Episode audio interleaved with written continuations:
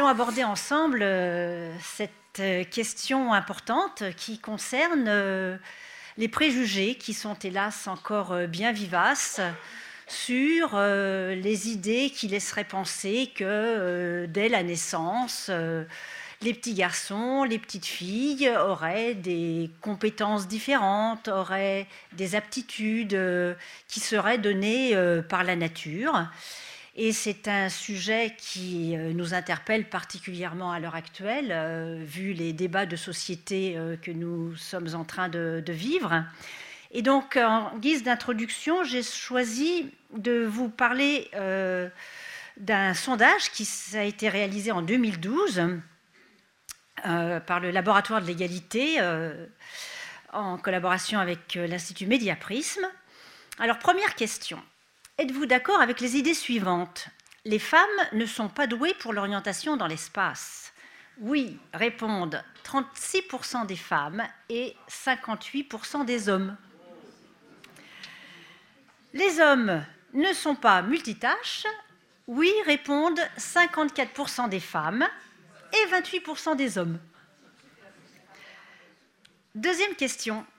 Ces différences entre femmes et hommes sont-elles dues à des raisons biologiques Oui, pour 54% des femmes et 57% des hommes. À l'éducation Oui, pour 37% des femmes et des hommes? Donc ces chiffres illustrent très bien euh, ce phénomène dont je parlais tout à l'heure, qui est celui de la persistance des préjugés naturalistes sur les différences cognitives et comportementales entre les sexes.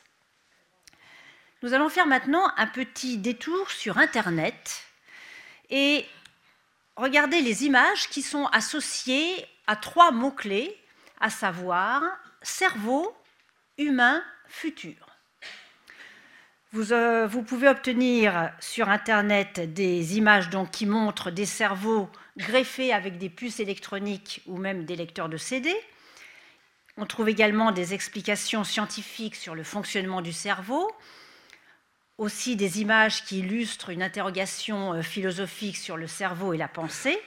Et vous remarquerez que ces images concernent uniquement des sujets masculins, comme si les femmes n'avaient pas de cerveau, ne faisait pas partie de l'humanité et n'avait pas de futur.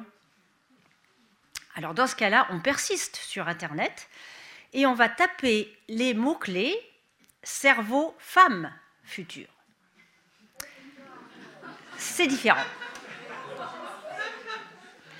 Alors sur l'aspect futur, nous avons euh, des créatures de rêve dans des combinaisons spatiales sexy. On trouve des femmes qui ont mal à la tête, et on trouve euh, en majorité des illustrations caricaturales euh, montrant des différences entre les cerveaux des femmes et des hommes, avec dedans tous les stéréotypes qu'on peut imaginer sur ce qu'on peut décrire des préjugés entre les femmes et les hommes. Donc posons-nous sérieusement la question, les femmes ont-elles un cerveau comme les hommes?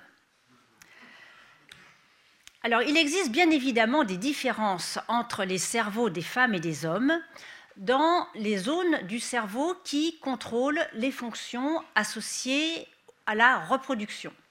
C'est en particulier euh, le cas d'une région qui s'appelle l'hypothalamus, qui est située à la base du cerveau, près de la glande hypophyse.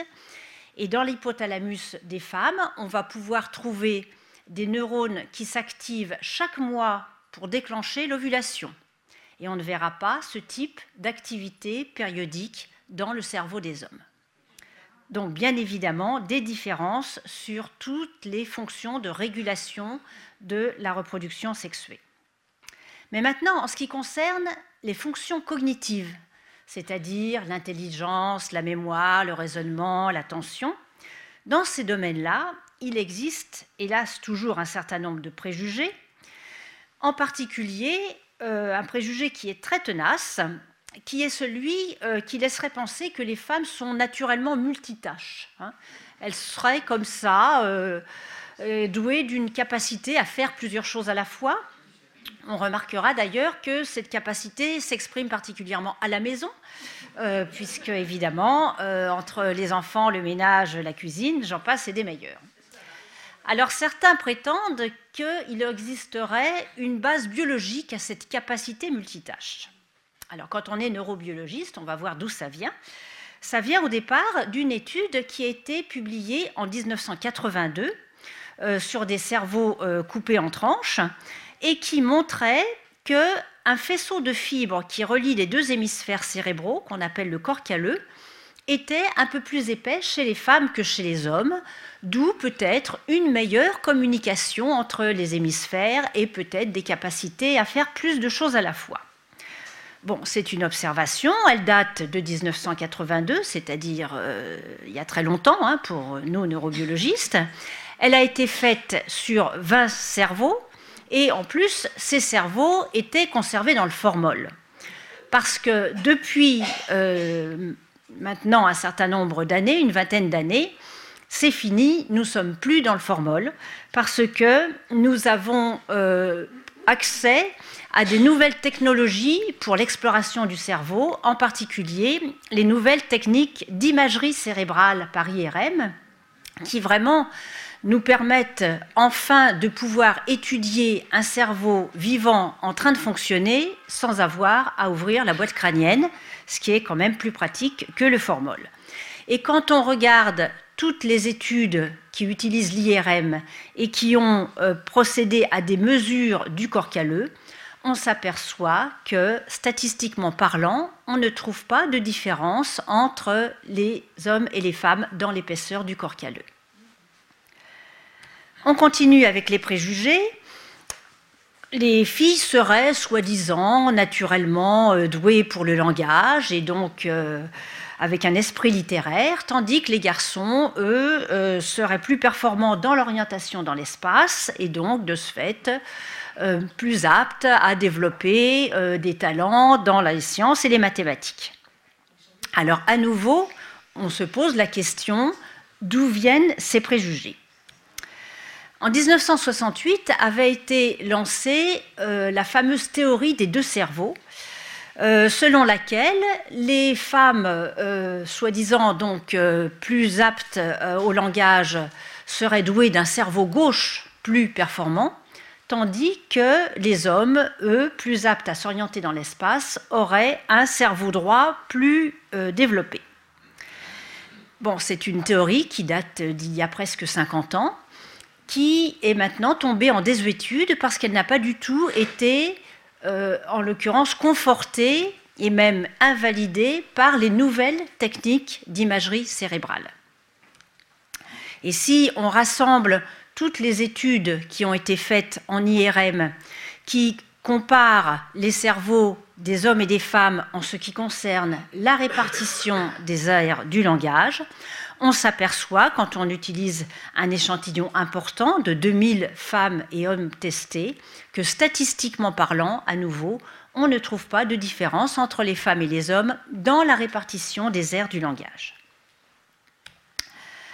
Nous continuons avec les préjugés. Euh, il y a eu un événement en janvier 2005. Euh, Le président de l'université de Harvard de l'époque, euh, M. Larry Summers, avait déclaré dans un conseil d'université que la faible représentation des femmes dans les matières scientifiques s'explique par leur incapacité innée à réussir dans ces domaines. Alors vous pouvez imaginer que cette déclaration euh, a été euh, suivie d'un certain nombre de protestations, non seulement euh, des mouvements féministes américains, mais également dans les milieux scientifiques. Il y a eu énormément de débats et finalement, euh, cette phrase a, fait que le doyen, le président, a été obligé de démissionner. Et il a même été d'ailleurs remplacé par une femme. Donc, nous allons essayer de mettre à l'épreuve la déclaration de M. Larry Summers, déjà en considérant des travaux qu'on appelle des travaux de psychologie expérimentale, où les chercheurs s'intéressent au développement euh, des systèmes cognitifs chez les enfants qui permettent de maîtriser les opérations élémentaires en mathématiques. C'est ainsi qu'on a pu euh, euh, analyser comment se développent, apparaissent le sens des nombres et les capacités à, à s'orienter dans l'espace entre les âges de 6 mois et 2 ans, et ensuite vers les âges de 4-5 ans, les enfants utilisent le langage pour manipuler les nombres et les données géométriques. Et ces capacités cognitives au raisonnement mathématique se développent à l'identique dans les deux sexes. On va maintenant observer un, travail qui, qui est très intéressant parce qu'il montre ce que représente l'impact des stéréotypes sur justement l'attribution aux garçons et aux filles de telle ou telle qualité. On fait passer un test à des jeunes filles, des jeunes lycéennes, on leur fait passer un test qui va mesurer les capacités euh, d'orientation dans l'espace. C'est un test de rotation mentale en trois dimensions. L'enjeu du test est le suivant. On demande de dire si ces deux objets sont semblables ou différents. Et pour cela, il faut faire une rotation mentale dans notre tête. Alors si avant de faire passer le test, on dit aux jeunes filles, vous savez, dans ce test, les filles réussissent mieux que les garçons. À ce moment-là, elles font 28% d'erreurs et on voit s'activer dans leur cerveau des zones qui correspondent à la mémoire et à l'attention. Mais si auparavant on leur donne un signal négatif en leur disant, vous savez, c'est les garçons qui sont meilleurs dans ce test, à ce moment-là, elles vont faire 42% d'erreurs et on s'aperçoit que dans leur cerveau, des zones impliquées dans les émotions s'activent. Et quand elles sortent euh, de l'expérience et qu'on leur demande est-ce que le message préalable vous a influencé, elles disent non. C'est-à-dire que nous avons l'illustration que de façon inconsciente, ce qu'on appelle la menace du stéréotype a fait que ces jeunes filles ont moins confiance en elles, ce qui fait que sur le plan émotionnel, elles vont, avoir, elles vont être moins sûres d'elles-mêmes, et cette charge émotionnelle supplémentaire va interférer avec les fonctions cognitives liées à la mémoire et à l'attention qui permettent de bien réaliser le test. Donc vous voyez, c'est un bon exemple de l'aspect de l'intériorisation inconsciente de ces menaces du stéréotype qui, hélas, donc, influencent les performances. Voilà un autre exemple d'expérience en IRM, euh, et on a demandé à des personnes de faire un calcul mental. On a choisi des sujets, hommes et femmes, qui ont tous aussi bien réussi le calcul mental dans les mêmes temps, avec les mêmes scores. Et vous pouvez voir que dans le groupe des femmes, cette personne active plutôt des régions antérieures du cerveau, et celle-ci plutôt des régions postérieures. Et l'on retrouve le même type de variabilité dans l'activation du cerveau dans le groupe des hommes. Donc on peut conclure de cette expérience que pour arriver à une même performance dans le calcul mental, en fait, chaque individu a sa propre façon d'activer son cerveau, ce qui correspond à autant de stratégies différentes, individuelles, pour arriver à faire le calcul mental. Et donc, en conséquence, la variabilité que l'on peut observer dans le fonctionnement du cerveau entre les personnes d'un même sexe égale ou dépasse la variabilité éventuelle entre les sexes. Alors cette variabilité, on la retrouve tout autant dans l'anatomie du cerveau, et les neurochirurgiens le savent bien. Vous avez sur ces belles images d'IRM, ce sont des cerveaux vivants, vous pouvez voir que ce qu'on appelle les circonvolutions cérébrales, c'est-à-dire tous ces sillons que l'on trouve sur le cortex, eh bien, ces sillons ont des cheminements différents d'une personne à l'autre. Et même les vaisseaux sanguins qui entourent le cerveau, qu'on voit ici en blanc, ont aussi des cheminements différents. Donc, vous voyez, nous avons toutes et tous des cerveaux différents, indépendamment du sexe. Donc maintenant, la question pertinente est de se demander d'où vient toute cette variabilité dans la forme et dans le fonctionnement du cerveau. Alors pour y répondre, il faut s'intéresser déjà au processus de développement du cerveau pendant la vie embryonnaire. À ces stades-là, lorsque le fœtus euh, va se développer, les neurones vont se multiplier de façon intensive. Et arrivé à la naissance, le petit bébé humain a un stock d'environ 100 milliards de neurones. Et à ce moment-là, les neurones cessent de se multiplier. Mais seulement 10% de ces neurones sont connectés entre eux. Vous avez ici un exemple de coupes très fines qui ont été faites à travers le cortex cérébral à la naissance, aux âges de 1 mois, 3 mois, 6 mois, 15 mois, 24 mois, etc. Et vous pouvez voir que ce qu'on appelle les corps cellulaires des neurones, c'est-à-dire les petits points noirs, ont une densité qui ne varie pas, mais par contre, ce qui varie de façon flagrante, ce sont toutes ces ramifications entre les neurones qui témoignent de la fabrication des synapses, c'est-à-dire des interconnexions entre les neurones. Et on considère que dans un cortex cérébral euh, adulte, il y a environ un million de milliards de synapses. C'est-à-dire qu'en gros, chacun de nos 100 milliards de neurones est connecté en moyenne à 10 000 autres. Vous voyez, ce sont vraiment des chiffres astronomiques qui illustrent bien l'immense euh, complexité de notre cerveau. Or, 90% donc de ces milliards de synapses, de ces milliards de connexions, se fabriquent après la naissance, c'est-à-dire à partir du moment où l'enfant est en interaction avec son environnement. Et c'est donc ce processus donc de fabrication du cerveau et de câblage des neurones les uns avec les autres qui va être très largement influencé par les interactions avec l'environnement et avec euh, tous les processus liés à l'apprentissage et à l'expérience.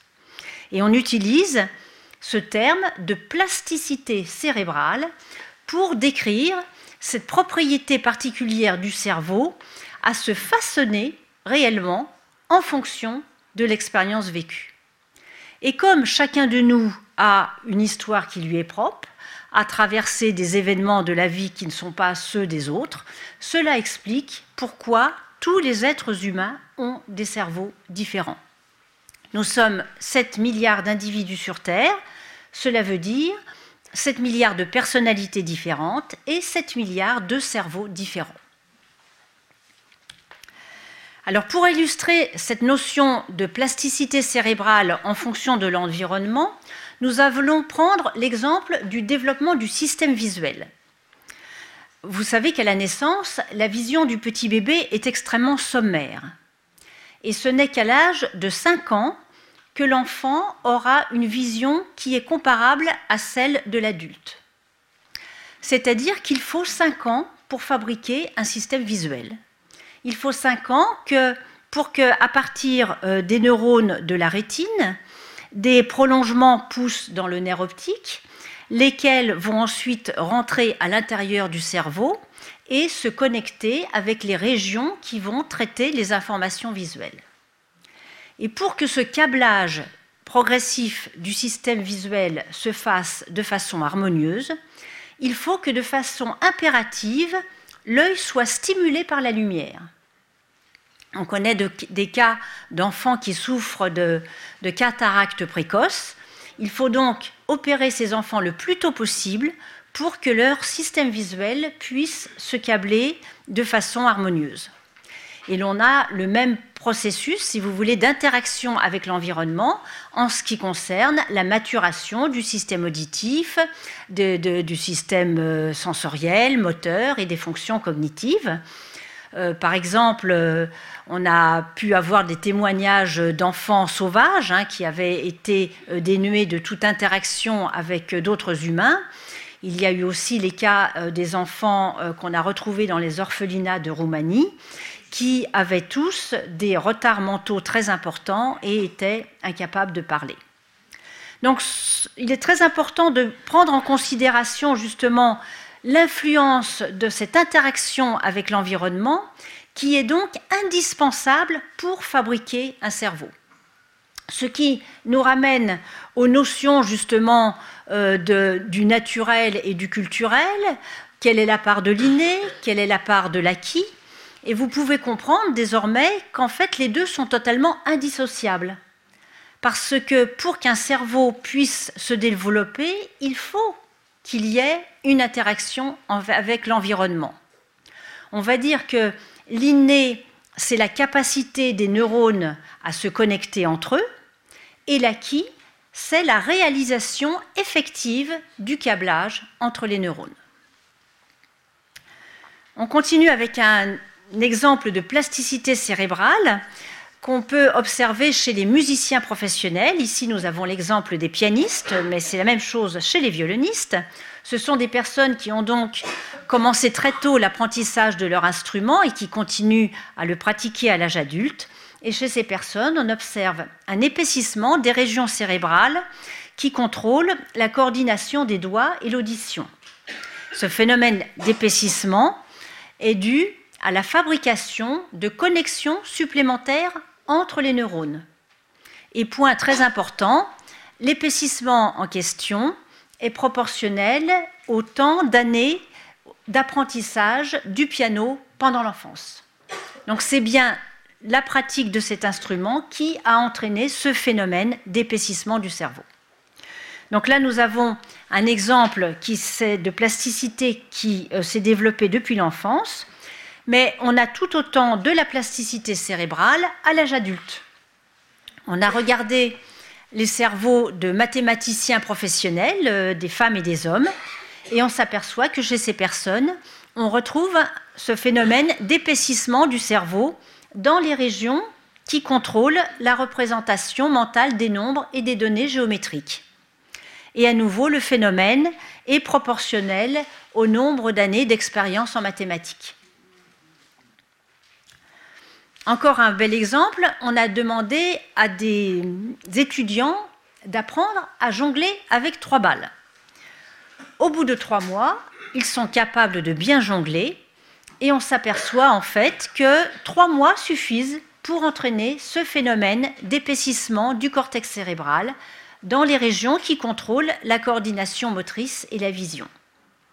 Et point particulièrement intéressant, si ces étudiants qui viennent tout juste d'apprendre à jongler, s'ils cessent de s'entraîner et qu'ils perdent leur capacité justement à maîtriser le jonglage, on s'aperçoit alors que les régions du cerveau qui étaient épaissies vont rétrécir. Vous voyez, ça vous montre à quel point cette notion de plasticité euh, est réversible quand la fonction, par exemple, n'est plus sollicitée.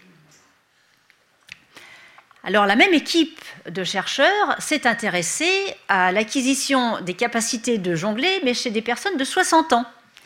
Alors toutes les personnes de 60 ans n'ont pas réussi à jongler, mais celles qui ont réussi, on a pu retrouver dans leur cerveau exactement le même phénomène d'épaississement du cortex que celle qu'on a pu voir chez les plus jeunes.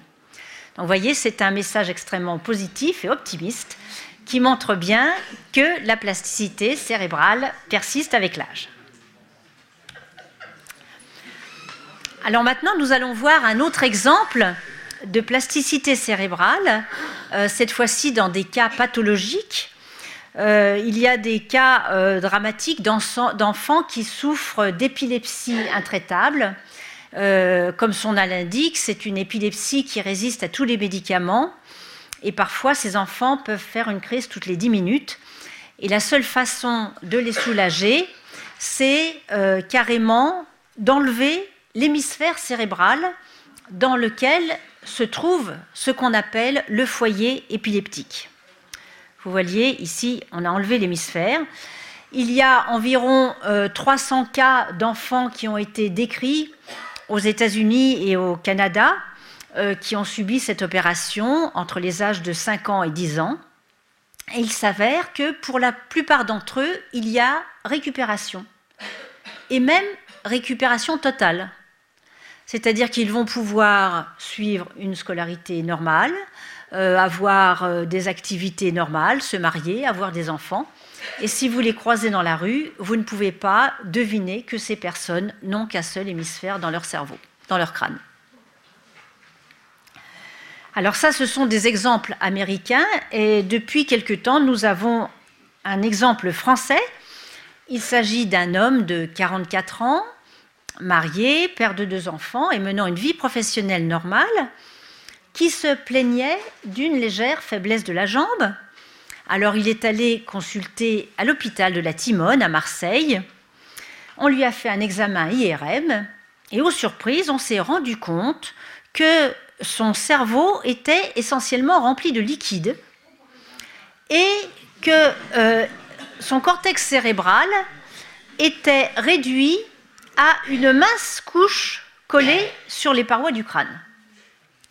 Alors on lui a posé des questions, bien évidemment.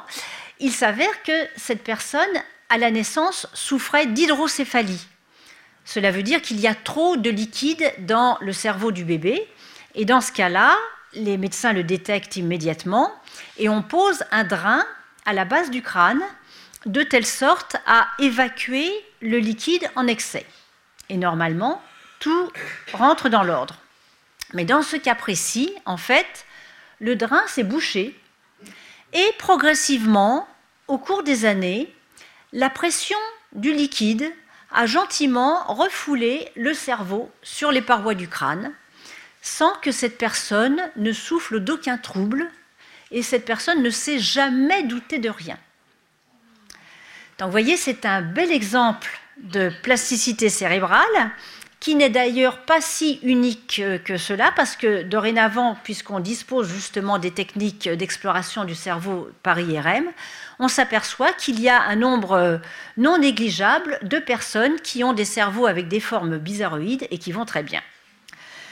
Alors, cette notion justement de, plasticité nous permet euh, de mettre l'accent sur une question qui est pour nous, neurobiologistes, euh, très importante, qui est celle d'essayer de comprendre quelles sont les relations entre la structure et le fonctionnement du cerveau. Et on peut dire qu'à l'heure actuelle, dans l'état de nos connaissances, on ne peut pas du tout euh, imaginer comment un cerveau avec une forme aussi invraisemblable est capable d'assurer les mêmes fonctions qu'un cerveau normal. Et cet exemple vous montre également qu'il n'existe pas de lien direct donc entre la forme du cerveau et les aptitudes intellectuelles. Donc, maintenant que vous savez tout sur la plasticité cérébrale qui fait que notre cerveau se remanie en fonction des expériences vécues à tous les âges de la vie, vous pouvez mesurer l'importance justement de l'interaction avec l'environnement social et culturel dans le développement du cerveau et par là même dans la construction de nos identités de femmes et d'hommes. Alors à la naissance, le petit bébé humain, il arrive au monde et il n'a pas du tout conscience de son sexe. Et c'est progressivement au cours de la maturation de son cerveau, au cours du câblage de ses neurones, les uns avec les autres, qu'il va pouvoir en prendre conscience. Et c'est seulement à l'âge de deux ans et demi que l'enfant a les capacités cognitives suffisantes pour s'identifier au masculin ou au féminin. Mais bien avant l'âge de deux ans et demi, on lui a déjà sexué son environnement. On lui a décoré sa chambre différemment, on lui a donné des jouets différents, des habits différents. On sait aussi que les adultes n'ont pas les mêmes comportements selon qu'ils s'adressent à des bébés filles ou garçons. Et donc tout ce processus d'interaction de l'enfant avec son environnement au sens large, l'environnement physique, mais aussi euh, affectif, euh, social, culturel, c'est tout ce processus donc d'interaction et de vécu qui va progressivement forger certains goûts, certains traits de personnalité, certaines aptitudes en fonction des normes du masculin et du féminin qui sont données par la société dans laquelle l'enfant est né. Et tout ce processus donc de construction progressive de l'identité sexuée est rendu possible grâce à la plasticité cérébrale. Donc ces notions nous ramènent justement à la discussion euh, qui fait qu'on va pouvoir réfléchir aux notions de sexe et de genre, c'est-à-dire comment articuler la construction sociale et culturelle des identités sexuées. Et vous comprenez désormais que justement la découverte de la plasticité cérébrale vient enrichir et conforter les recherches en sciences humaines et sociales sur le genre. Le genre n'est absolument pas une théorie, le genre est un concept qui, loin de nier la réalité biologique, tout au contraire, il l'intègre complètement grâce justement à ce concept de plasticité cérébrale qui permet de comprendre comment se construisent nos identités sexuées. Alors on va continuer à réfléchir sur cette notion de plasticité cérébrale euh, qui va nous aider à réfléchir sur euh, comment on peut interpréter certaines expériences qui utilisent euh, l'imagerie cérébrale. Vous allez voir très vite à quoi je veux en venir. Puisque maintenant vous savez que notre cerveau se modifie en permanence en fonction des expériences vécues, vous pouvez donc vous rendre compte que quand on vous montre une euh, photo du cerveau obtenue en IRM, en fait que cette photo du cerveau, c'est simplement un cliché instantané du cerveau de la personne à un moment donné, et rien de plus. C'est-à-dire que si dans certaines expériences, on vous montre des différences entre les cerveaux de femmes et d'hommes, ou bien de blancs, de noirs, ou d'autres catégories de personnes, en fait, le fait de voir des différences ne renseigne pas sur l'origine de ces différences. Hein. Voir des différences ne, signifie pas qu'elles étaient présentes dans le cerveau depuis la naissance, ni même qu'elles vont y rester gravées. Donc ce point est important face à euh, la persistance de euh, certains stéréotypes de genre qu'on trouve euh, toujours dans euh, certains milieux scientifiques et dans certaines publications. Nous allons en examiner euh, deux d'un petit peu plus près. Une première expérience qui conclut que le sens moral des hommes est basé sur la cognition, alors que les femmes utilisent les émotions, ce qui est évidemment un peu moins fiable. Et une autre expérience conclut que le cerveau masculin est structuré pour l'action et celui des femmes pour l'intuition. Alors ce qui est très important dans ce genre de déclaration euh, qui fait qu'on peut être amené euh, à croire euh, le contenu scientifique de ces articles, ce qui, ce qui est très important, c'est de pouvoir décortiquer la façon dont on a fait l'expérience. Alors déjà, on va se poser une question. Comment tester le sens moral en imagerie cérébrale par IRM. Je vous rappelle que l'imagerie cérébrale euh, par IRM, c'est une technique qui est euh, basée sur la détection des propriétés d'aimantation du cerveau quand on euh, met la tête du sujet dans un champ magnétique très intense. Donc grâce à cette technique, on va pouvoir obtenir deux types d'informations il y a des informations sur l'anatomie du cerveau. Ce sont donc ces images en grisé que vous voyez ici. Et on peut obtenir aussi dans d'autres protocoles des informations sur le fonctionnement du cerveau, sur en l'occurrence les zones cérébrales qui sont activées quand on demande à la personne de faire une opération mentale, un calcul, une tâche de langage, etc. Et à ce moment-là, ce sont des, sortes de, points euh, ici, qu'on a figurés ici en jaune, qui sont superposés sur les images anatomiques. Alors quand on fait une expérience en IRM, la personne est allongée dans la machine et elle doit être absolument immobile, c'est-à-dire qu'il ne faut pas cligner des yeux, il ne faut pas déglutir, il ne faut pas parler. Elle a, elle a la tête qui est enchâssée dans un système qui est euh, muni d'un prisme qui va permettre de voir à distance un écran sur lequel euh, sont euh, projetées des images ou des films et aussi des instructions. Et pour répondre aux instructions, la personne dispose d'un clavier manuel et elle va pouvoir appuyer sur des boutons pour répondre aux instructions selon le protocole de l'expérience. Et tout ça euh, se passe dans un fond sonore de marteau-piqueur. Alors, une fois qu'on sait ça, on va pouvoir avoir, se réaliser plus concrètement comment se fait l'expérience sur le sens moral dont je vous parlais. Cette expérience a été réalisée sur 14 sujets, femmes et hommes, et on a étudié les réactions de leur cerveau à la euh, présentation de photos illustrant euh, différentes scènes avec des crimes, des disputes ou des simples conversations. Là, vous avez la simple conversation, là, vous avez le crime, c'est comme par hasard d'ailleurs un noir qui égorge une blanche. Et pendant que euh, la personne visionne ces scènes, on lui demande de faire une évaluation subjective du degré de violation morale des situations sur une échelle de 1 à 5. Alors voilà le déroulé de l'expérience. La personne est au repos pendant 20 secondes. Ensuite, on lui présente les photos. Après arrive la question quelle situation est la plus morale?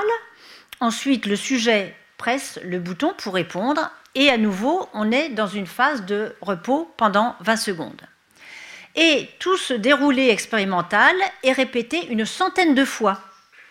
Parce que euh, pour obtenir une réponse du cerveau, vous savez, dans le cerveau, il y a beaucoup de bruit de fond, il y a toujours beaucoup d'activité, et on est obligé de répéter l'expérience pour faire des moyennes et arriver à sortir un signal du bruit de fond.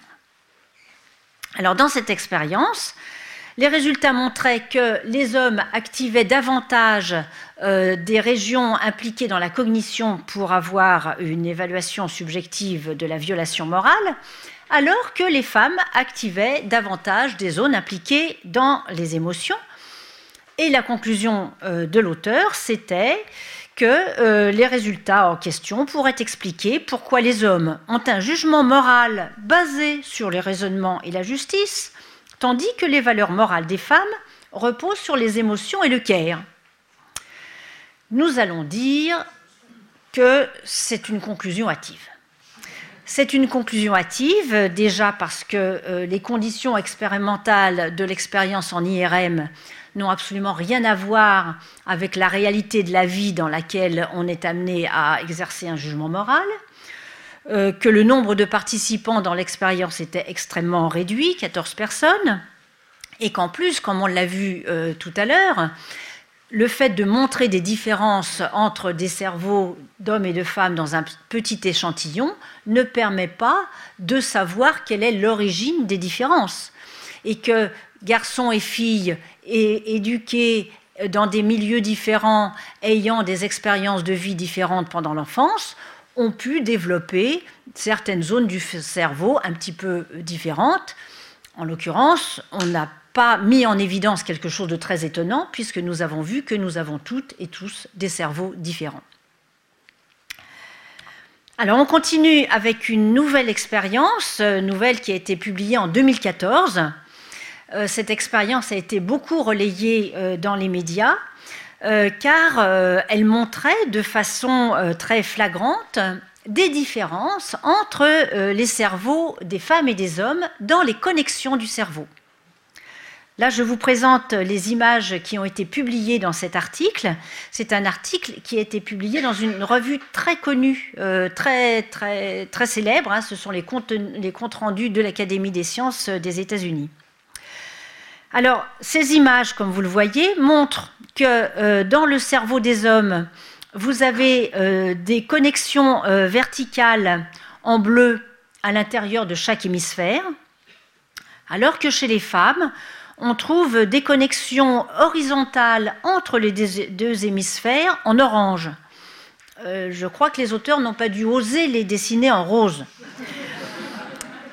Et la conclusion euh, de l'article euh, est une conclusion euh, qui, vous le voyez, renforce un certain nombre de stéréotypes. En fait, les auteurs déclarent que les cerveaux masculins sont structurés pour faciliter la coordination entre perception et action, tandis que les cerveaux féminins sont faits pour faciliter la communication entre l'analyse et l'intuition. Alors, il faut déjà se poser des questions sur la réalité des images qui ont été présentées dans cet article. Parce que ces images, en l'occurrence, elles sont trompeuses. Ce que vous voyez là, ce ne sont pas des vraies fibres nerveuses qui euh, connectent les différentes régions du cerveau.